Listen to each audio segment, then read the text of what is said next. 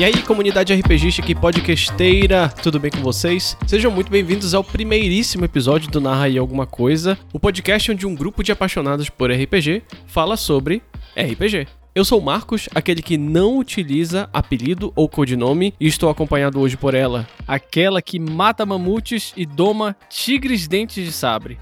Titânia. E aí, pessoal, tudo bom? Sério? Só que foi só isso? Eu nunca sei o que falar. E hoje nós também temos a companhia dele, Monsieur Cafá. Salut, meus amis! Esta é uma bela história. Embora triste, como todas as histórias da Terra-média, mesmo assim ela pode animar seus corações. Olha aí, rapaz. Olha só, que bonito. Eu quero saber se tu pensa nisso na hora ou se tu te prepara. É um pouco das duas coisas. É, cara. Mentira, ele escreve tudinho. Ah, tá tudo escrito. Exatamente. Eu sei teu segredo, Monsieur Cafá. Eu prefiro o oi tudo bom. Mais honesto. É mais autêntico, né? Muito bem, senhoras e senhores. Histórias podem ser contadas em diversos lugares. E isso talvez se deva pelo fato de que contar histórias é uma das formas mais antigas e humanas de se compartilhar conhecimento, experiência, merdas da vida, ou essas coisas. Ou seja, quando a gente sabe um pouquinho mais quais são os elementos que compõem uma história, nós podemos melhorar a experiência de jogo de narradores, de jogadores e da porra toda. E é isso que a gente vai falar hoje. A gente vai falar sobre os elementos que compõem uma narrativa, mais especificamente uma narrativa de RPG. Quais são os elementos narrativos que a gente encontra no nosso tão amado jogo de interpretação de papéis? E só deixando um adendozinho para você, jovem, meu caro jovem, que fará Enem está estudando para isso. Lembre-se que esse podcast não funcionará para lhe ensinar teoria literária, seu animal. Vamos falar de RPG, que por acaso cai dentro desse viés. que foi, cara? Seu animal! Seu animal! Vai estudar e pare de ficar escutando esse negócio. Vai. Ou não, né? Aplica teus conhecimentos estudando aqui o podcast e compartilha com os amigos também. Tá fudido. Não vai aprender nada. Não vai aprender nada.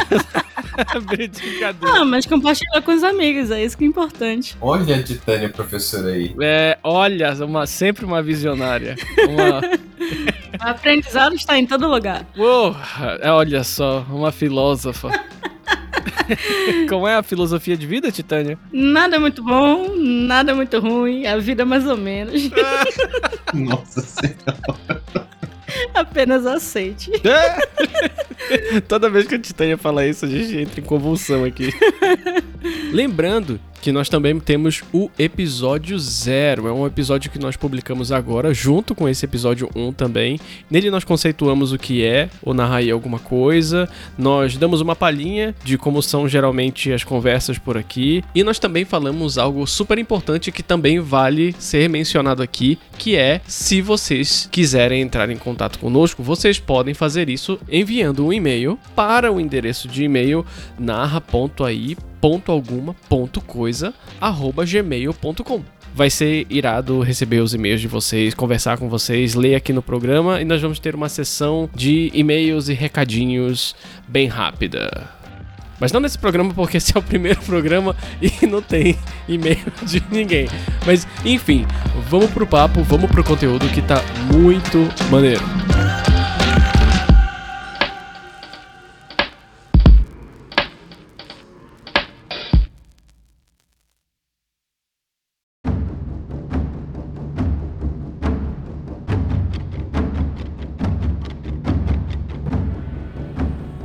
Hoje vai ser um episódio bem acadêmico, mais para aquelas pessoas que querem entender os pormenores do RPG, os blocos fundamentais por trás do RPG, para conseguir melhorar a experiência do jogador ou até mesmo a sua própria experiência como mestre, ter novas ideias, ter como desempacar de algumas ideias que de vez em quando a gente está tentando criar alguma coisa ou tentando buscar algum conceito e talvez isso possa ajudar. E pra gente falar de elementos narrativos do RPG, a gente tem que entender o que é uma narrativa. Basicamente é qualquer forma textual que se utilize de imagem ou não. Ou seja, cinema, televisão, videogame, literatura, RPG, podem ser considerados narrativas, né? Principalmente porque não podemos esquecer que o RPG ele é uma história. E por conta dele ser uma história, ele permeia as mesmas coisas que outras estruturas narrativas. E quanto melhor a gente entende isso, melhor fica a jogabilidade, a experiência da mesa, tanto para quem é jogador quanto para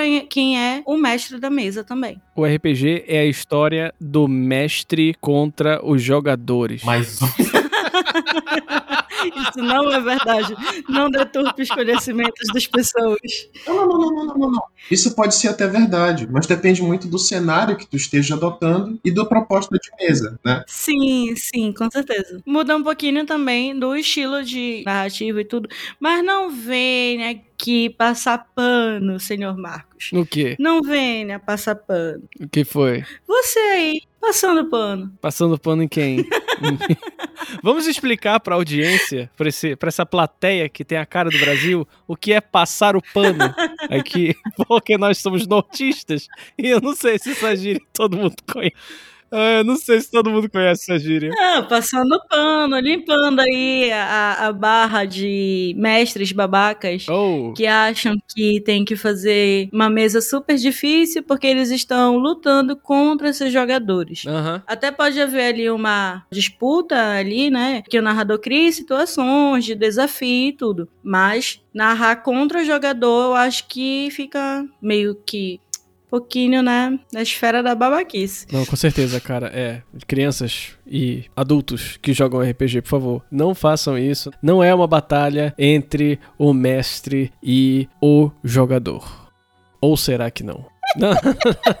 Eu não vou problematizar isso daqui, mas como um sábio e experiente narrador já falou pra mim uma vez, a diversão do mestre é a diversão do jogador. Once upon a time, in a land far away.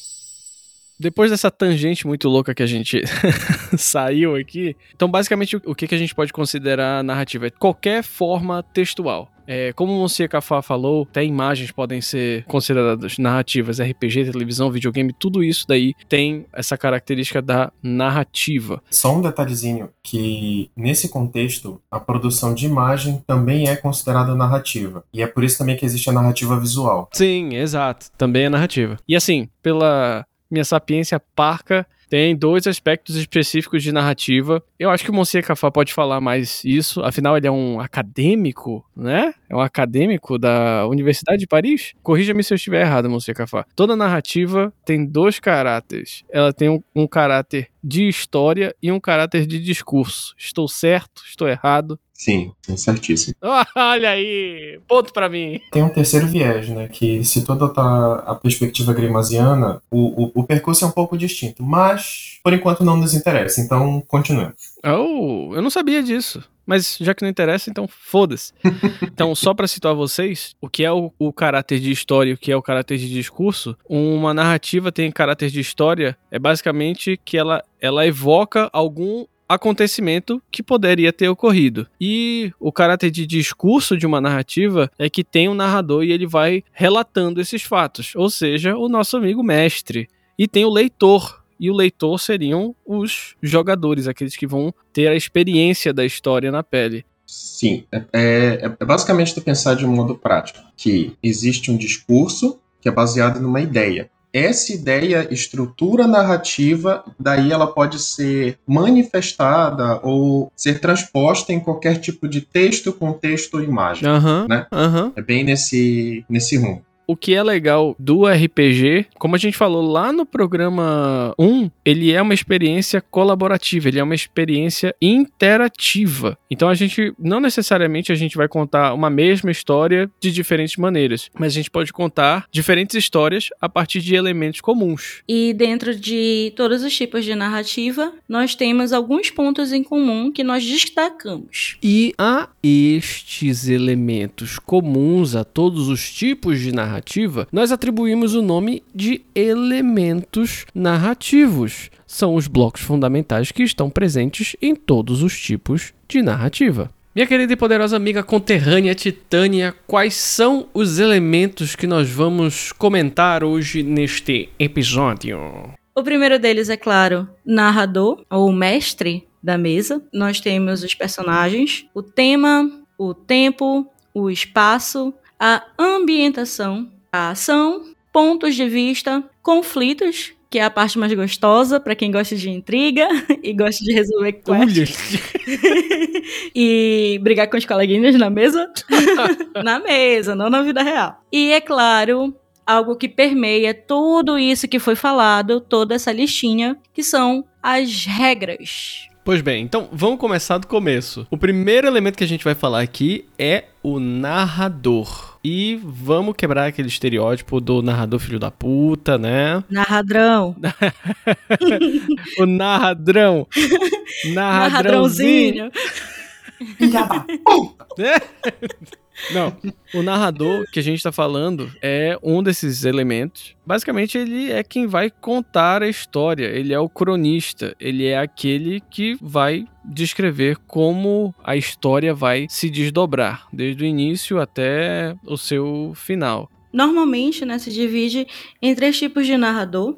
A gente tem aquele narrador onisciente, que geralmente são os narradores de mesa mais clássicas, mais populares, né? Como D&D, é, algumas mesas dentro do universo de Storyteller. A gente tem também outros tipos, que é o narrador personagem, que participa, né? Que está ali presente, e o narrador observador, que não participa, que é ausente. No caso desse segundo, que é o narrador personagem, participante, tem algumas, alguns estilos de RPG que não são tão conhecidos assim, que brincam com essa ideia de ora o narrador ser onisciente, ora o narrador ser um personagem. Uhum. E também intercalar com ele sendo parte ali do cenário, então brinca um pouco com essa ideia.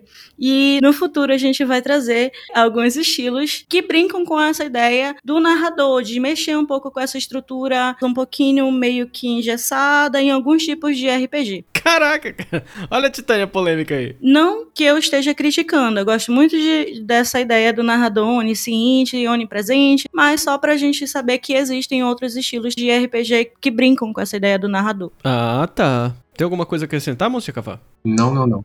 Ah, não, mas eu tenho mais coisa para falar. Só que falem aí alguma coisa que eu tenho mais coisa para falar. Tá, tá. Não, manda ver, pô. Pode falar, mete ficha. Outra coisa que eu gosto muito de refletir sobre esse papel do narrador é de ver que o narrador ele é um guia do universo, um mediador ali das situações que estão ocorrendo. Porque como ele está narrando uma história, né? Só que essa história ela é interativa, então ela tem que ser flexível para abranger as ações dos jogadores. Aí é que entra o maior desafio do narrador, na minha opinião, que eu acho bem difícil, mas ao mesmo tempo muito bacana, de você lidar com essas situações e criar uma narrativa flexível o suficiente para que os teus jogadores consigam realmente interagir com essa história. Então, além, dentro desse papel do narrador, eu acredito sim que existe todo um papel de guia, de mediador, de situações, de universo, para não só ir forçando os personagens, eu não gosto muito dessa ideia de forçar o personagem pro plot, mas sim de conseguir atrair os jogadores, esses personagens, para dentro da tua história e criando essas situações, sabe? É uma linha muito tênue, né? Quando a gente para pra pensar nesse sentido, principalmente aqueles mestres que gostam de planejar direitinho, né? Eles planejam cada passo que vão que vai ter na aventura, só que os jogadores eles podem decidir fazer uma coisa que não está prevista na tua aventura, ou então tomar outro rumo ou fazer qualquer outra coisa. E quando tu começas a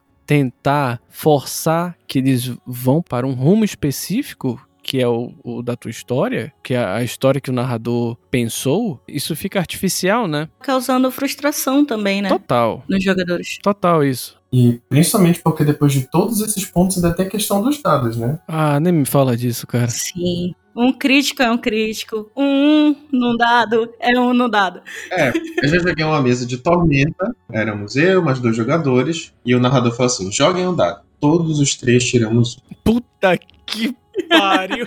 Aí o narrador disse assim: não, isso não é possível. Joguem outra vez. Eu tirei um, o outro jogador tirou um e o outro tirou dois. Como é que faz pra resolver essa história agora? Pois é, né? Ai, tem uma frase que eu acho muito bonita que ela é assim, o sistema e as regras, eles não dirigem a história. A história dirige as regras e o sistema. Exatamente. É foda isso, cara. Isso tá escrito em livros de RPG, inclusive. Tá escrito? Tá, tá escrito. Não com essas palavras, mas tá escrito.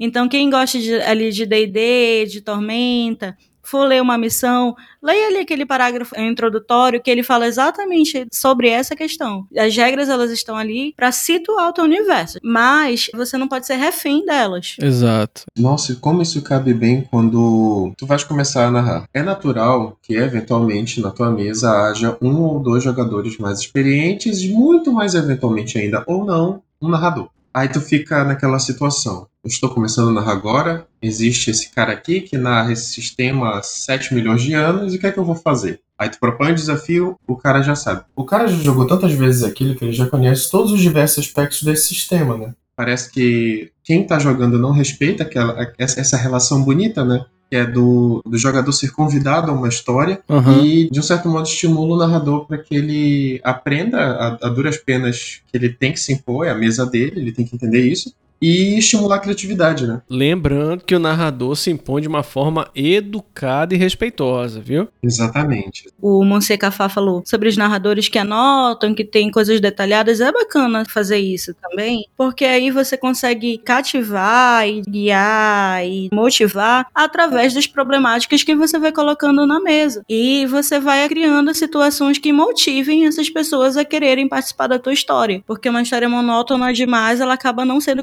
convidativa. Aham. As pessoas acabam ficando entediadas e tudo. Aham. aham. É literalmente o método Greimasiano, né? Quando tu vai parar pra estudar discurso e tudo mais. Vixe, lá vem. Porque Sócrates e Platão Não, mas é sério. Olha, Lá vem. lá vem. olha lá vem. Tava eu e o Sócrates, né, mano? Aí eu falei Sócrates. Não, mas é sério. Olha, é porque ele divide em três partes: a percepção, o significado e o sentido. Lá vem. Para com isso, Titânia. Desculpa você, Cafá. Para com isso, Titânia. Deixa o cara falar. É, é, é bem interessante. Lá vem. Olha lá vem. Foi mal, foi mal, bicho. Foi mal.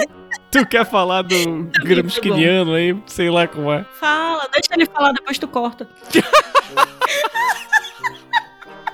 É que a pior parte é porque usar o meu discurso pra defender mais ainda o argumento dela e a desgraçada tá fazendo. Não, tá bom, chega. Eu mostrei Cafá, tá tudo bem, já parei. Eu parei de fazer piada. Não, não, não, não, não, não. Agora eu quero que você fale.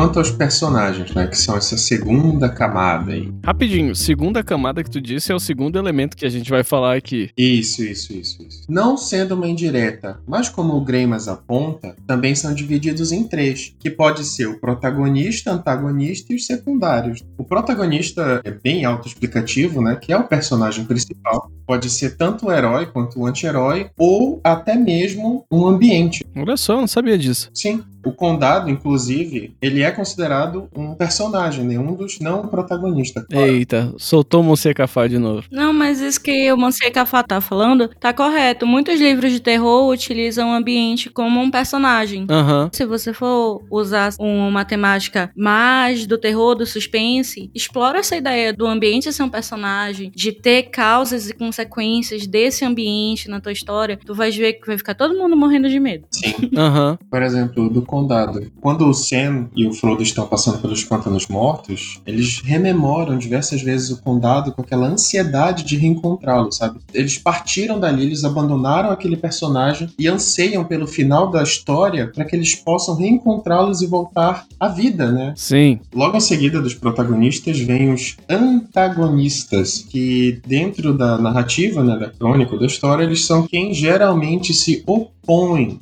ao protagonista, os vilões, o mal, as dificuldades, as inoportunidades que o protagonista tem ao longo da história. Não necessariamente vilão. Ah, se ofendeu. Calma. Se tivesse um protagonista e um antagonista nesse podcast, a antagonista seria a Titânia e o protagonista seria o Monsieur Cafá. Não, eu só queria dizer que o antagonista é aquilo que é contrário à ideia, os princípios do personagem. Não necessariamente é um vilão. Até porque o protagonista também não necessariamente é o mocinho. Então, é só pra gente ter essa ideia, assim. Mas o restante todo que o Monsieur Cafá tá correto.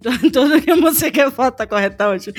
Eu concordo com tudo que o Monsieur Cafá falou. Só queria acrescentar isso mesmo. Porque eu não sou antagonista. Entendi. É, entendi. se justificando aí todo. Mas sim, Monsieur Cafá. Continuando. Personagens.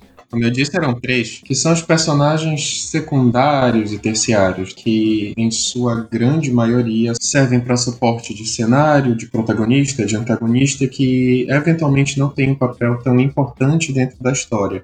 Eu queria fazer um paralelo com coisas que são usadas no RPG comumente, que são os NPCs, né? Que são os personagens não jogáveis, e os PDMs. Nada mais é do que um NPC, só que ele tá sempre ali na mesa, sabe? Mas enfim, o que eu quero dizer é que esses personagens secundários, que geralmente são NPCs, eles estão ali ao redor, eles estão ali para ajudar de repente quando o grupo de heróis tira um no dado, então eles são ali um, um ponto para fazer com que essa história ela tenha uma certa continuidade. E também temos os personagens que são jogáveis, que são aqueles personagens que são jogadores. E eu acho que é bacana a gente ter uma noção assim de que ambos são personagens, só que eles têm papéis diferentes e que apesar de muitas vezes o narrador querer estar ali na mesa, eu entendo esse sentimento, mas para não tirar o protagonismo dos jogadores que estão com os seus personagens, para de repente não fazer a história girar tanto ao redor de um NPC o tempo todo. Sim, cara, exatamente. Olha, obrigado, Titânia. Muito obrigado. Me dá uma satisfação imensa quando eu concordo contigo e tu fala uma coisa que eu penso exatamente a mesma coisa. Once upon a time in a land far away. Bom, o próximo elemento narrativo que a gente vai falar aqui é o tema. O tema é basicamente o assunto da narrativa. Tem muita gente que fala que tema e premissa são a mesma coisa, mas eles não são. Eles são bem diferentes, assim. Tema, ele é uma ideia, ele é um conceito que ele vai guiar a tua mesa. Por exemplo, terror gótico na Europa Oriental. Enquanto que uma premissa seria: e se um herdeiro da família Romanov virasse um paciente num sanatório em alguma republiqueta da Europa Oriental? Não que a gente já tenha jogado uma mesa assim. Não, não que a gente já tenha jogado alguma coisa assim. Mas isso daí seria a tua premissa. A premissa, ela é quase que o início da tua sinopse. Então, o tema, ele, ele seta. Não, como é que fala isso em, em português? Olha, momento babaca, desculpa, foi mal, gente. O mood. Não é, não é o humor da. O clima. O clima da mesa. Obrigado pela palavra, Titânia. Pois bem, se o teu tema é horror gótico, então é bom tomar uns certo, umas certas precauções para que tu não comeces a narrar com um sorriso no rosto, para que tu passe essa ideia, para que o tema ele, ele comece a, a, fluir quando tu começar a tua narrativa e começar a contar a história para as outras pessoas. Tem uns narradores que gostam até de usar trilha sonora, música, Sim. para trazer mais um clima assim para para mesa. Exatamente. A gente tem um grande amigo, eu acho que eu posso citar ele aqui a primeira vez, ele ainda não apareceu aqui, mas ele vai aparecer. A gente chama ele de herege. O problema do nosso caro herege é que ele vai narrar uma cena triste e ele não consegue parar de rir. e todos os jogadores ficam rindo na cena triste que ele tá. tipo, porra, cara, tá difícil esse negócio aqui, cara. então, quando você for narrar pros seus jogadores, é importante você tentar passar, intuir o tema da mesa, porque vai ser a ideia que vai permear aquela tua história inteira. Então, quanto mais claro for esse tema, mais os jogadores vão entrar no e melhores vão ser as experiências deles. Como eu já tô aqui no modo Berserker, eu vou pular logo pro próximo elemento narrativo. Porque o tema foi bem fácil de explicar. o próximo elemento narrativo é o espaço. O espaço é basicamente o local físico onde a narrativa vai se passar. E é isso aí. Quem não entendeu é burro. Sacanagem, brincadeira. brincadeira. Não, não é burro, não, não é burro, não. Monseca você que é um grande apaixonado por esse elemento narrativo que eu sei, diga-nos, por favor, o que, que você acha de importante a respeito desse elemento narrativo? É, é, extremamente importante a atenção nesse ponto, porque não só ajuda o narrador a ter segurança do cenário onde ele está ambientando a história, como também pode ser um gatilho para os jogadores abraçarem cada vez mais aquela ideia e o personagem e as possibilidades dele naquele lugar. Uhum. Um exemplo que eu consegui pensar agora vocês estão numa masmorra. Você está jogando com um personagem que é um anão que tem ofícios arquitetura. Tu levanta a mão e diz assim: Narrador, essas pedras são de onde estão lapidadas de que modo? Tu já começa a responder muita coisa para o jogador. Se for uma missão de busca, ele já vai ter um norte. Se for um vislumbre, ele já vai ter um, uma dica de onde procurar. Então, assim, eu gosto muito de descrever o cenário onde eu narro. E para mim, o espaço é um dos itens fundamentais da narrativa. Olha, nossa, mas parabéns, olha. eu não narro muito, mas é uma das coisas que eu busco também tentar fazer isso daí. É claro que eu não faço direito, sai tudo errado, ninguém entende nada. é sempre bom a gente deixar claro para os jogadores, porque quanto mais clareza a gente dá para os jogadores, mais possibilidades de criação e inventividade eles vão ter, porque eles vão conseguir analisar ali o cenário e vão conseguir talvez ter alguma ideia que nem você enquanto narrador tenha tido. É isso aí. Pode crer. Eu nunca tinha visto alguém usar tão bem o conhecimento arquitetura em D&D quanto Monsieur Cafá.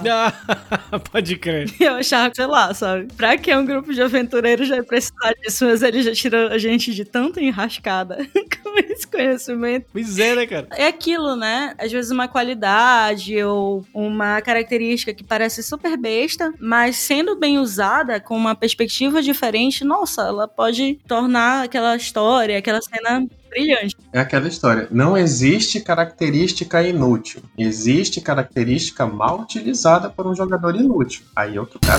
Caralho, velho. Que babaca. É Nocturnos o nome daquela disciplina. Não, maravilhosa. Ai, nossa senhora. É a melhor disciplina. Não, não, não, não, não, não, Todo mundo. Não, ó, não.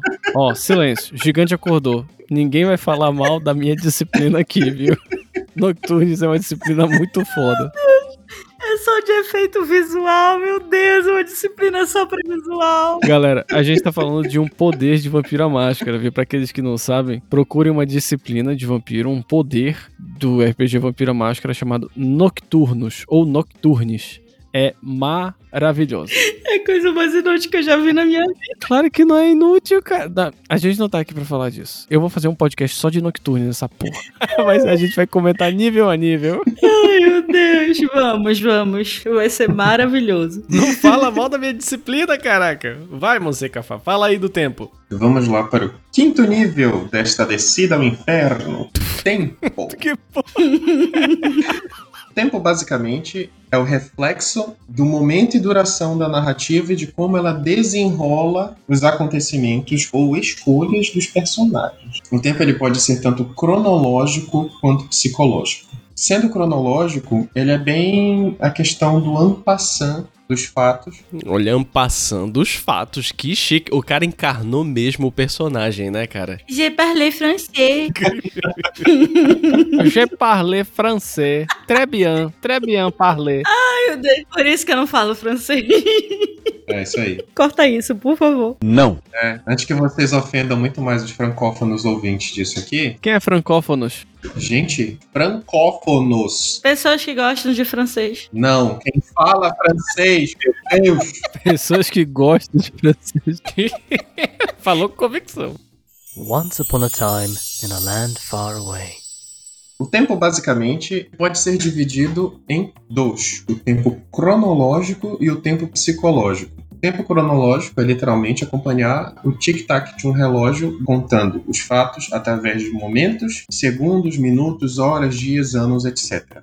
O tempo psicológico é bem mais subjetivo. Ele vai explorar lembranças e vivências do personagem e ele pode ser influenciado pelo estado de espírito de quem está experimentando aquele recorte dentro da história do personagem. Para quem gosta de Vampiro à Máscara e gosta de jogar com um personagem malcaviano, o tempo psicológico dá para fazer cada exploração maravilhosa. É, perturbações mentais. Nossa, dá para fazer uma exploração divina a respeito disso, ou então explorar de repente um personagem que tenha uma mediunidade, ou até o encaminhamento de um plot ou uma mini quest que você quer introduzir na mesa através de um sonho ou através de alguma coisa assim. Enfim.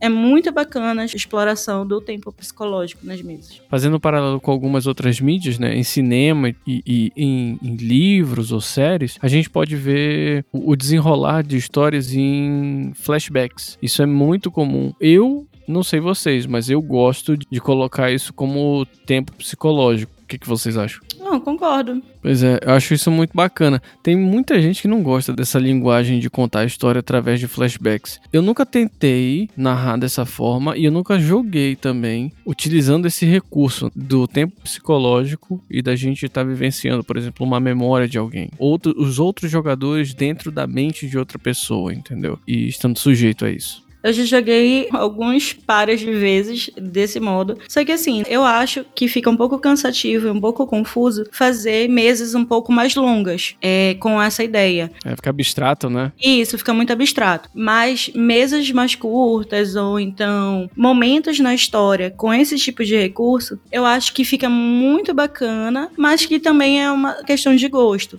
mas que é interessante também fazer esse tipo de brincadeira e tudo, mas eu acho que precisa já ter um pouquinho de experiência, tanto jogando quanto narrando, para poder trabalhar mesas desse tipo. É muito complexo mesmo, olha. Eu acho que uma boa regra para fazer com que a gente não se perca durante a utilização desse tipo de recurso é a seguinte: se você quiser fazer isso, faça como um temperinho um pequeno momento da tua mesa. E aí eu acho que vai brilhar, assim, vai dar um, um toque especial na mesa, sabe?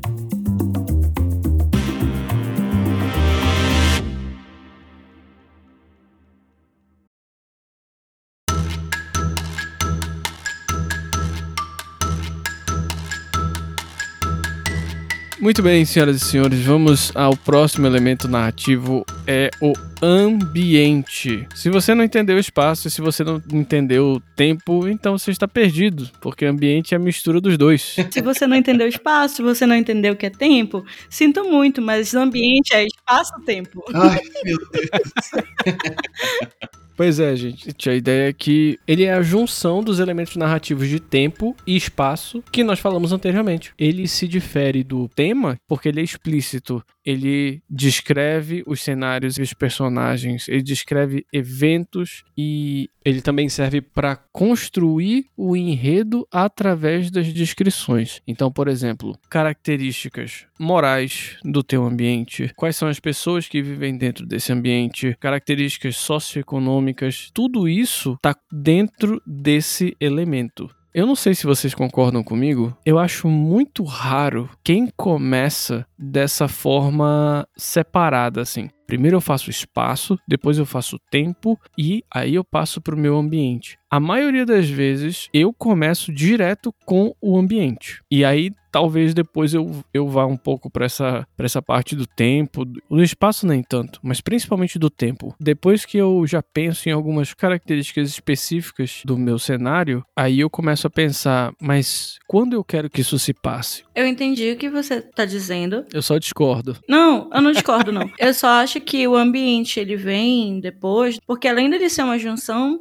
de onde e quando, ele também é algo que traz coerência tanto na descrição e eventos quanto nos fatos que é, são colocados dentro da mesa. Então, independente da logística que a pessoa faz para montar ali a sua história, montar a sua narrativa dentro do RPG, eu acho importante a gente ter consciência desses elementos para que fique mais claro na sua própria cabeça do narrador. Eu tô falando bem na, no aspecto do narrador agora, do que que você vai colocar e das possibilidades que você tem enquanto narrativa, do que que você pode trazer para os seus jogadores e tudo, né? É muito importante ter coerência no que você está descrevendo e nos fatos que você está apresentando, porque situa os personagens, situa os jogadores e também faz com que esses jogadores eles consigam ter uma relação com esse ambiente, entender como é que é vivenciar isso através da tua narração, entendeu? Então, eu acho que independe da, da onde a pessoa começa, se ela pensa primeiro no espaço, se ela pensa primeiro no tipo de tempo, se é um tempo mais cronológico ou uma coisa mais psicológica, ou se ela pensa primeiro na ambientação e depois ela vai estabelecendo esses detalhes. Eu acho que isso independe. Eu acho que o que é importante mesmo é conseguir explorar isso da maneira mais diversificada possível para que a mesa seja divertida, para que a mesa seja interessante e tudo mais. É bem a linha de cinemática, né? Tu não pode ter nem velocidade e aceleração na história se não tiver espaço e o tempo. Ah, brincadeira, pessoal do Enem. Não entendi. É, ele tá falando coisas inteligentes. não. Eu perdi completamente minha linha de raciocínio. Ambiente, seu maldito. Tu fica fazendo piada? Vai, tempo, por favor, continue o seu raciocínio. Uma coisa que a gente tem permeado, eu tenho batido nessa tecla no episódio inteiro, é bacana a gente ter algo estruturado, não no sentido de ter rigidez, mas no sentido da gente ter uma, uma ambientação legal, porque isso traz muitas possibilidades, né? De estratégia dos jogadores, de estratégia narrativa mesmo.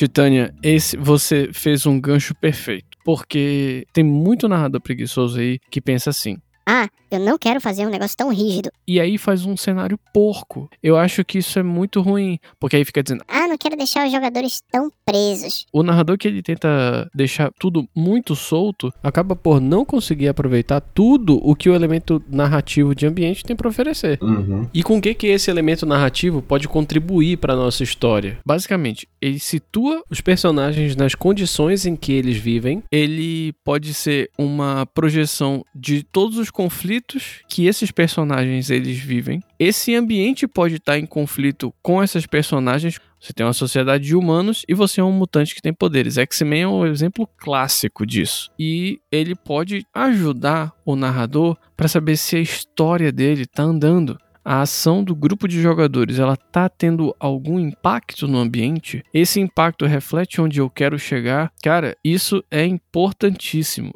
Once upon a time, in a land far away.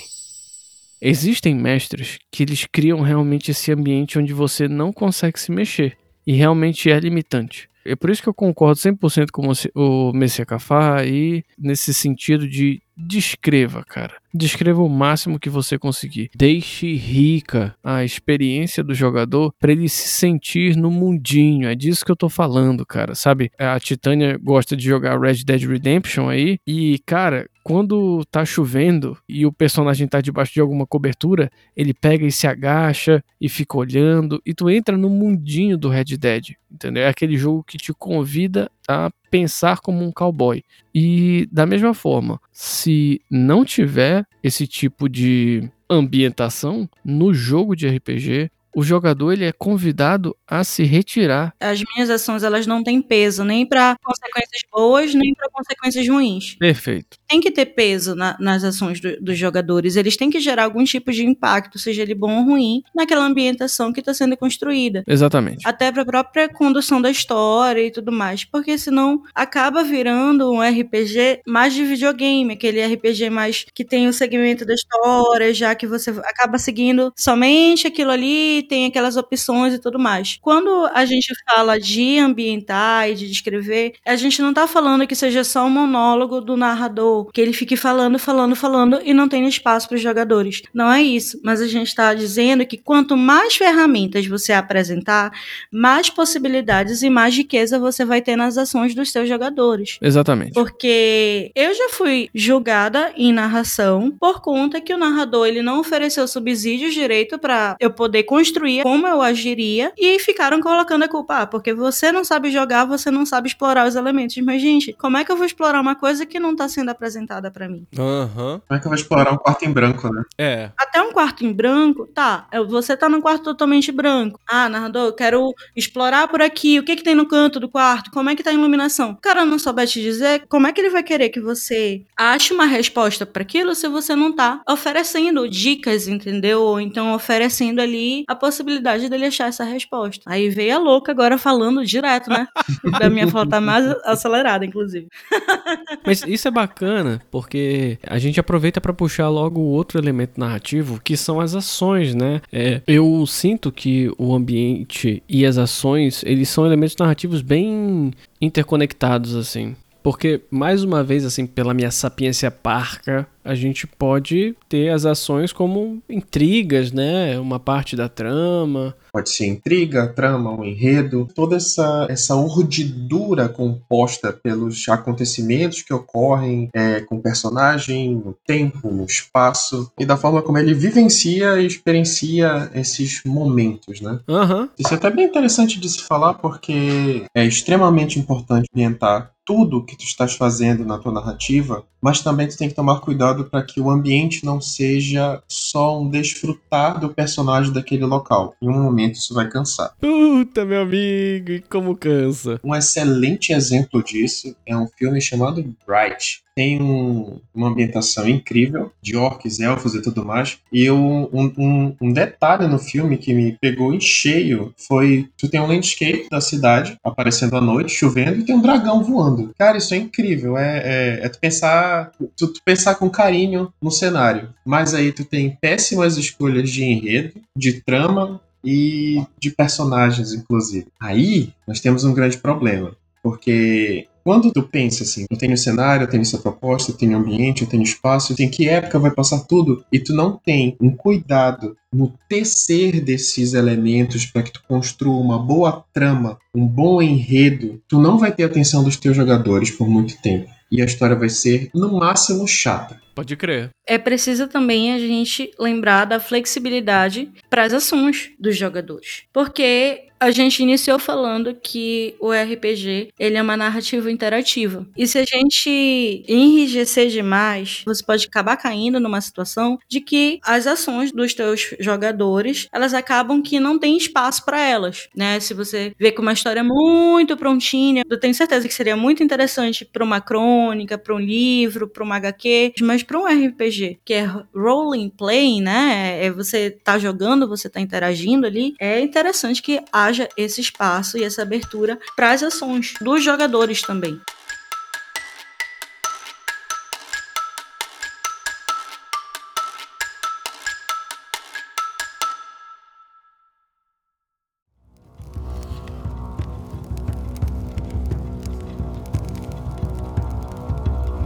Próximo elemento que a gente tem aqui é ponto de vista. Basicamente é a visão de qual personagem que vai acompanhar a narrativa da história que está sendo contada. Isso daqui pra mim é um pouco confuso também, porque eu, Marcos, apesar de eu amar o RPG Vampiro à Máscara, mas existe uma crítica que eu faço a Vampiro à Máscara, que é a seguinte: todos os clãs de vampiros são filhos da puta. Vampiro é um bicho da puta.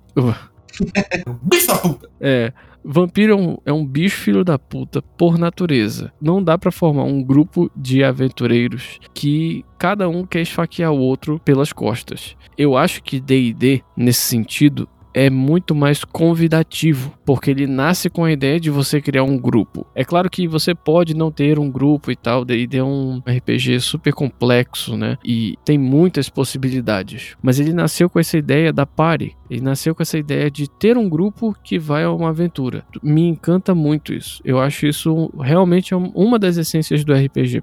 Mas quando você tem que decidir qual é esse ponto de vista que você vai mostrar a história, isso pode ser um problema, principalmente quando tu tem um grupo muito grande. É claro, a gente pode falar desse elemento ponto de vista e a gente pode estar interpretando ele como vai ter uma cena de um personagem do Monsieur Cafá e eu, Marcos, estou vendo ela. Eu vou ter um ponto de vista bem, bem diferente do personagem dele, que vai estar vivenciando a cena. Entretanto, Eu já vi alguns narradores contarem literalmente o ponto de vista de NPCs. E eu acho isso muito errado, entendeu? Eu acho que é necessário sempre colocar ou diferentes pontos de vista para que cada um entenda o que está acontecendo, ou então tenha o ponto de vista do grupo. Eu acho que torna mais fácil fazer com que os jogadores eles sintam-se parte de uma experiência colaborativa e eles sintam que não existe nenhum personagem que tá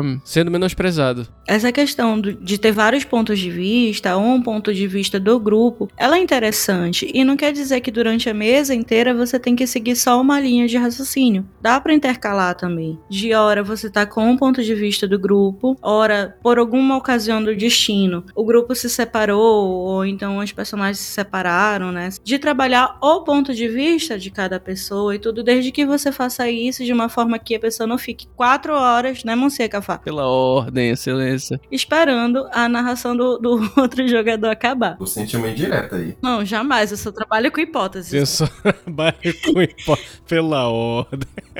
Todos os eventos descritos neste podcast são fictícios. e hipotéticos. É, para de rir, Monsieur Cafá. Tô te ouvindo ainda. É, mas, como eu dizia, é interessante a gente explorar isso, e dentro desse ponto de vista, dá pra gente explorar até a questão do tempo psicológico também, dá pra gente explorar outros elementos. Eu ia falar exatamente isso. Aqui em sintonia, entendeu? Nós estamos pilotando um Iega e ele se chama Narra aí alguma coisa. É, storytelling something.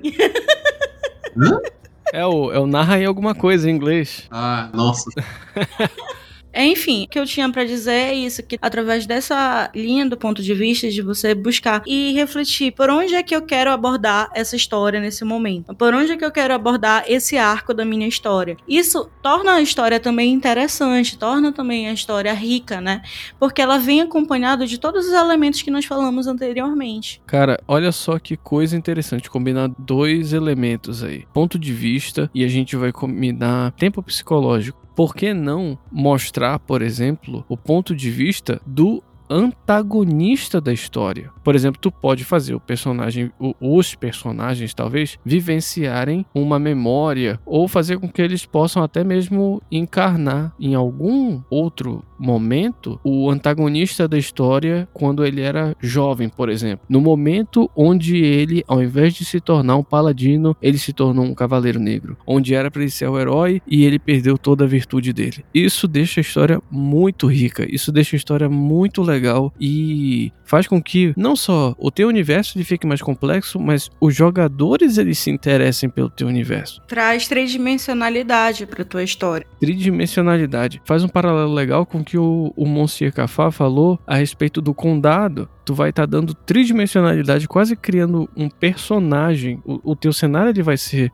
um personagem também. E dá pra explorar isso de maneiras inimagináveis. Inimagináveis. através de uma fotografia que leva para uma memória, como o Marcos falou, pode ser através de um feitiço, de uma poção, de uma revelação, de você encarnar no, no personagem. Tem milhões de possibilidades, claro, isso dentro do estilo narrativo que você escolher, né?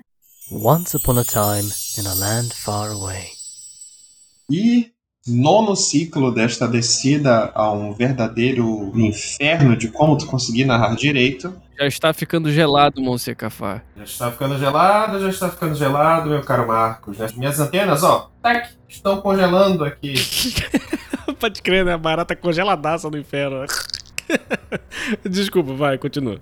O conflito vai propor ao personagem, né, seja ele o protagonista ou o antagonista, quem quer que seja, a superação da dificuldade proposta ao longo da campanha, ao longo da narrativa, ao longo da mesa, o que vai motivar o personagem a continuar, o que vai muitas vezes convidar o personagem a participar cada vez mais da tua história, sendo um coautor junto com o narrador, e principalmente o que interessa aos jogadores, o que vai dar XP caso o conflito seja bem.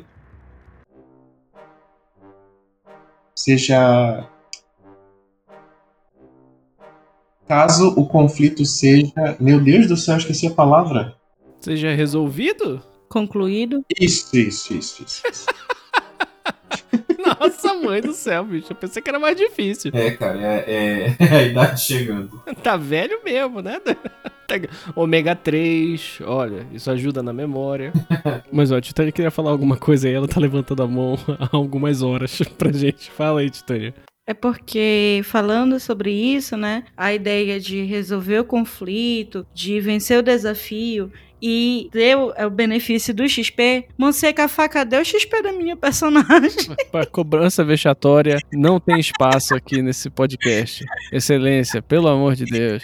Vamos manter o decoro.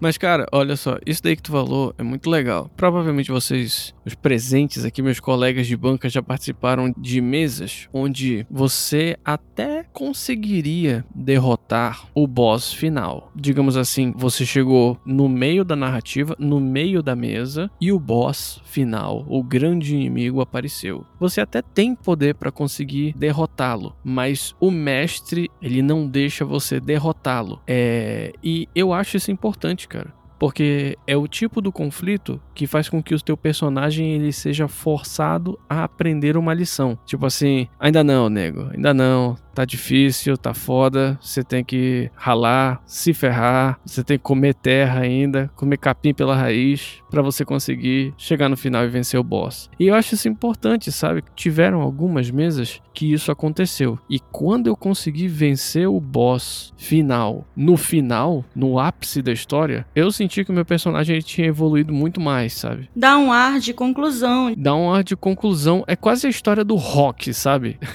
Você batalha, batalha, batalha, quebra a cara muitas vezes. Isso. O conflito, ele te motiva a continuar batalhando, a se esforçar mais, a ajudar uma outra galera também que tá numa situação parecida com a tua e vai desenvolvendo o personagem e no final tu consegues perceber quanto o teu personagem evoluiu e o quanto você conseguiu evoluir dentro daquela narrativa quando você derrota o chefão e, e eu acho que isso é comum assim em história de aventura, todo tipo de história que tem esse viés assim, é bacana esse sentimento, né? É muito bom, cara. E traz velocidade pra história, porque é uma história que ela vai crescendo, crescendo, crescendo pra ter o seu ápice. Então não é só um conflito, são vários, são vários desafios que vão acontecendo, mas tem aquele conflito que é a motivação principal, que tá se encaminhando pro objetivo principal daquela campanha, daquela história. Isso é muito bacana e eu acho que permeia assim todos os estilos de narrativa de maneira mais ou menos evidente. Ele tá ali.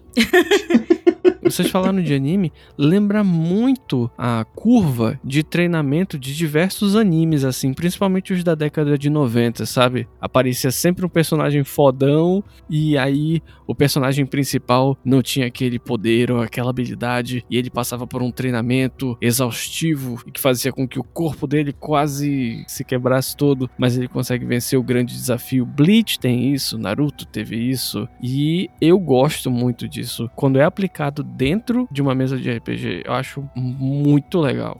Se pegar o exemplo de heróis medievais, eles têm o desafio, eles têm o dragão para derrotar, a princesa para salvar, Jerusalém para conquistar e tudo mais. E todos eles já estão prenhes da capacidade de chegar do início ao fim, provando que eles são abençoados por Deus e tudo mais, e eventualmente acontecendo até um Ek Machina, sabe? Diferente de alguns contos e crônicas orientais, que tu tem um monge que ele é derrotado. Ele se isola no monastério, ele medita por 10 anos, ele treina por 20 anos e a partir desse engrandecimento ele chega com seu adversário e não batalham mais. Eles dialogam, eles conversam, eles se entendem, sabe? É, né? São as formas de engrandecimento do personagem, né? De que caminho narrativo eu vou seguir, que escolhas esse personagem fez. Isso me intriga muito quando eu tô narrando, porque nem todos os jogadores vão ser leais e bons. Nem todos os jogadores numa mesa de vampiro vão se ajudar. E quando tu propõe uma história e ela funciona, cada jogador respeitando seu conceito, sua natureza, sua tendência e a sincronia naquilo, é, é, é como uma orquestra bem, bem regida, sabe? Sim.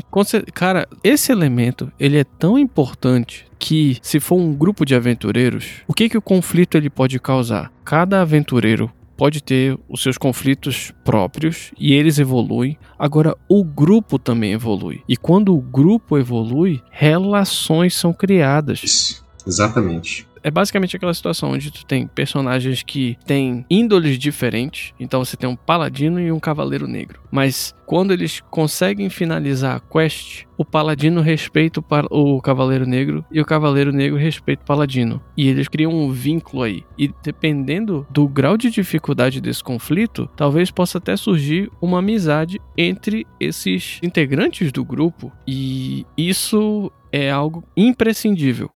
Once upon a time in a land far away. Eu lhe convido, Monsieur Cafá, segure a minha mão. Você que desceu junto com Virgílio até o último ciclo do inferno. Segure a minha mão e vamos subir até a décima esfera do firmamento. Vamos falar das regras, meu querido.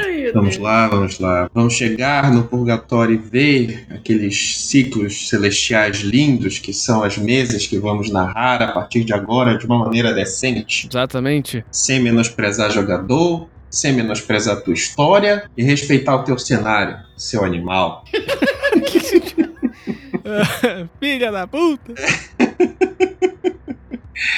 Como o Marcos já falou de uma maneira precisa como um samurai, as regras de um cenário, elas dão os limites da tua narrativa. Num cenário gótico, eslavo, na Idade Média, eu não vou ser um imbecil e não vou colocar algo cyberpunk. Mas vamos lá. Depois de começar a pensar em todos esses pontos, em todas essas dicas que já foram ditas ao longo desse programa inteiro, finalmente chegamos às regras, que são essas ferramentas que o narrador tem que compõem um sistema e, uma simulação de realidade. É extremamente importante que, se você é um jogador, você conheça as regras de como o seu personagem funciona. Aquela habilidadezinha vai estar lá, você precisa saber como ela vai funcionar, para que não haja dúvidas. Agora, se o narrador não tem domínio das regras, é extremamente difícil que a mesa aconteça. Primeiro porque tudo será regra de ouro, que é quando o narrador decide da cabeça dele que vai ser daquele jeito e vai ser, e eventualmente ele se contradiz, porque ele não vai ter as ferramentas necessárias para podar a história dele ou deixar com que ela cresça de uma maneira bem livre. Monsieur Cafá, por favor, você pode trazer uma definição para a regra de ouro? Sim, sim, claro. Regra de ouro é quando há algo que o jogador tenha escolhido fazer que não está regido nas regras propostas pelo livro. Aí o narrador vai adotar um parâmetro para aquilo, para que a ação do jogador seja cabida dentro do sistema. Ou quando uma regra já existente não é clara e o narrador precisa intervir. Aí chama-se regra de ouro. É aquela história. Meu brinquedo, minhas regras. Assim, por mais bem escrito que seja um storyteller, D&D ou qualquer outro estilo de RPG, qualquer livro, material que a gente tenha, ele não é universal e ele não é perfeito, por melhor que ele seja, por mais atualizado. Então, vão surgir momentos ou situações que o narrador, ele vai sentir a necessidade de fazer adaptações, de fazer Concessões. isso, concessões, adaptações. Ele vai precisar fazer isso em algum momento. Seja porque todos os jogadores da mesa, no momento crítico, tiraram um bando de um no dado, seja porque existe alguma situação que foi pensada, só que as regras do livro não abrangem ou abrangem de uma maneira não satisfatória. Então, essas regras de ouro, elas servem não para conduzir a tua história inteira, mas para deixar essa história ainda melhor. Ela vem acrescentar as coisas e ela vem tornar a tua narrativa mais fluida e possibilitar que todo mundo consiga aproveitar aquela narrativa da melhor forma. Perfeito. Vamos ter bom senso no momento de usar. Se você fez Lá vem. Vamos ter bom senso. Excelências. É, excelências, por favor, tenhamos bom senso né, na- nas nossas narrativas pra usar a regra de ouro da melhor forma possível. Não pra fuder, fuder, fuder. Ai, meu Deus, falei um palavrão. Não pra prejudicar. Marcos, corta isso, por favor. Não. Ah, não, não, não, não, não, não, não, não, não. Só porque tá bonita, é negativo. Ai, ai. Se eu posso com isso. Que espizinhar, filha da puta. Mas sim, Titã, desculpa a gente te interromper. Vai, continuando aí. O uso das regras ele tem que ser flexível nesse sentido da adaptação para tua narrativa. Isso que é bacana, isso que é uma das coisas belas no RPG, que é justamente essa adaptação e essa flexibilidade que você tem para criar histórias baseadas ali na, naquele universo de regras que são apresentadas no livro, mas que cada mestre vai criar da sua forma, mesmo que ele use uma campanha já pronta, mesmo que ele use uma história já pronta, nunca vai ser a mesma coisa, porque a narrativa é que vai ser diferente e a jogabilidade que vai ser diferente e que vai fazer com que a sua mesa seja única. E o que a gente está falando é justamente para que você entenda que existe sim essa flexibilidade, que você não precisa ficar se martirizando porque a sua mesa não encaixa em alguma regra. Então, você adaptar sua mesa é tão importante quanto você ter conhecimento das regras e da sistemática. Não, mas é isso aí, cara. Eu acho que eu, eu acredito no seguinte. Já falei anteriormente, talvez eu vá ser prolixo aqui, mas eu acho que vale a pena ressaltar. Regras, elas estão lá não para dizer como tu deves fazer as coisas, mas elas estão lá para te dar um guia de como fazer as coisas. O sistema ele não tá lá para que você faça exatamente o que o sistema está dizendo para você fazer. A tua história, a tua narrativa, se ela pedir pela regra, aí a regra ela vai entrar e ela vai poder te auxiliar. Aí é o momento onde você vai consultar a regra. Mas uma vez que tu entenda todas as opções e todas as regras que compõem um sistema específico que, que, você esteja narrando, é super importante você entender aquela frase lá que a gente comentou mais cedo, que a tua história ela dirige o sistema, ela dirige as regras. As regras não dirigem a tua história. Então, se a sua história não pede, não use a regra. Não tenta dizer que o sistema vai falar mais alto. Por exemplo, um dos sistemas que a gente estava vendo recentemente era um sistema chamado Call of Cthulhu. E ele, por natureza, é um sistema muito mortal. Só que se a tua história não pede que todos os personagens morram no final, então não mate os personagens. Ah, não, mas o sistema é muito mortal e o correto é que todos os personagens pereçam no final, porque o sistema é muito mortal. Mas a minha história não tá pedindo, a minha narrativa não tá pedindo. Vale a pena fazer isso? É, a minha opinião é que não vale. Não vale mesmo, porque se a tua história clama por algo, o sistema não tem que meter o bedelho na história que o mestre está construindo com os jogadores. Se a história não clama por isso, então por favor, esquece o sistema.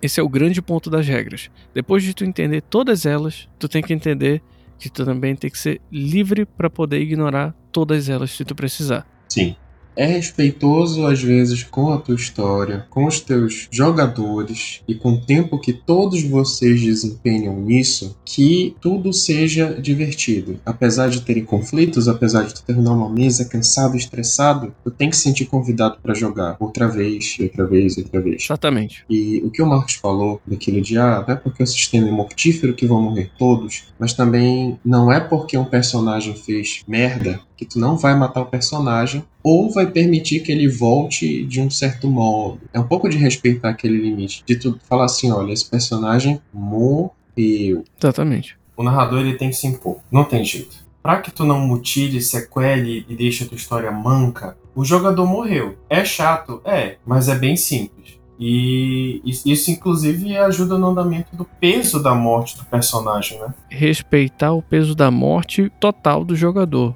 Por exemplo, eu tô narrando uma mesa de D&D e aí tá jogando o Monsiekafá. E você, Titânia. O Monsiekafá morre. Aí ele volta com outro personagem. Eu vou ter que introduzir esse personagem dele na trama. Aí de repente, esse novo personagem dele morre de novo. E aí eu deixo ele fazer outro personagem. Porra, ele já tá no terceiro personagem, entendeu? E ele tá morrendo. E fica aquele negócio lento, sabe? Parece que eu tenho de colocar o Monsieur Cafá na minha mesa. Mas eu começo a colocar um monte de remendos na minha história para justificar os diversos personagens dele que foram morrendo. Mas ele tem que estar tá presente na mesa. Isso é péssimo. Porque tu começa a quebrar um monte de coisa. Tu começa a quebrar elementos narrativos de personagem, elementos narrativos de ambiente, tu não tem mais conflito, porque tu não tem mais o peso da morte, né?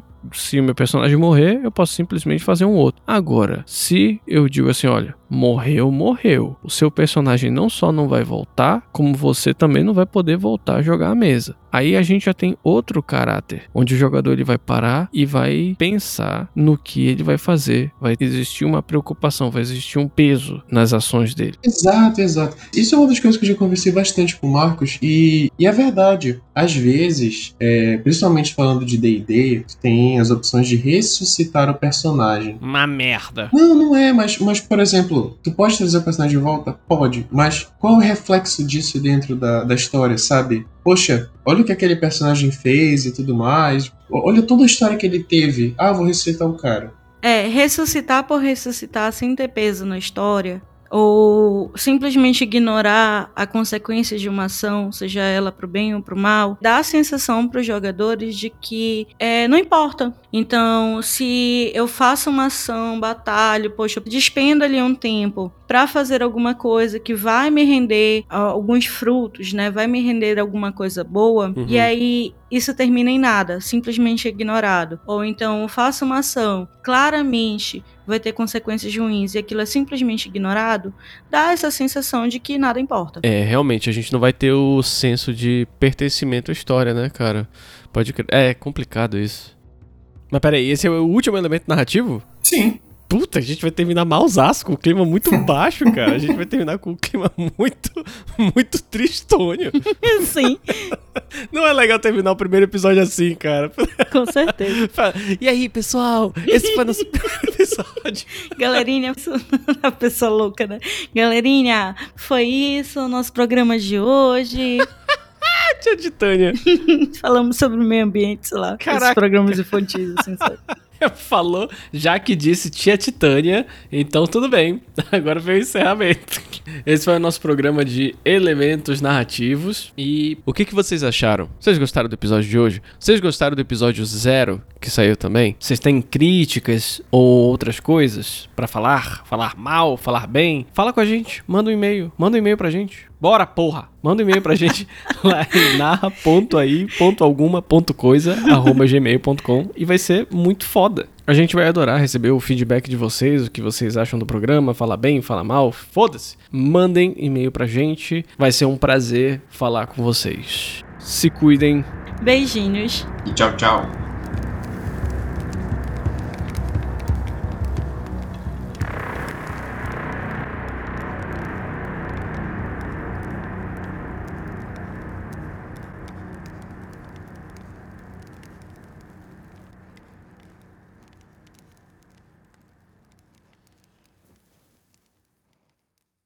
Tempo cronológico é literalmente. Ah, meu caralho. Deixa o menino falar. Eu tô calada, já tô calada. Porque, pô, Peraí, peraí, peraí, peraí, peraí, peraí, rapidinho, peraí, rapidinho, que a minha mãe está me ligando. A gente fala assim, não me liga que eu estou. o cara tá loucaço. Foi mal. Eu digo assim, mãe, não me liga que eu vou gravar um episódio. Aí ela me liga, o que, que tu vai fazer? Égua, não. Eu desligava na hora. Desliga essa porra do celular. Parabéns, ó. Égua. Não lhe interessa, sua enxerida. Beijo, tia.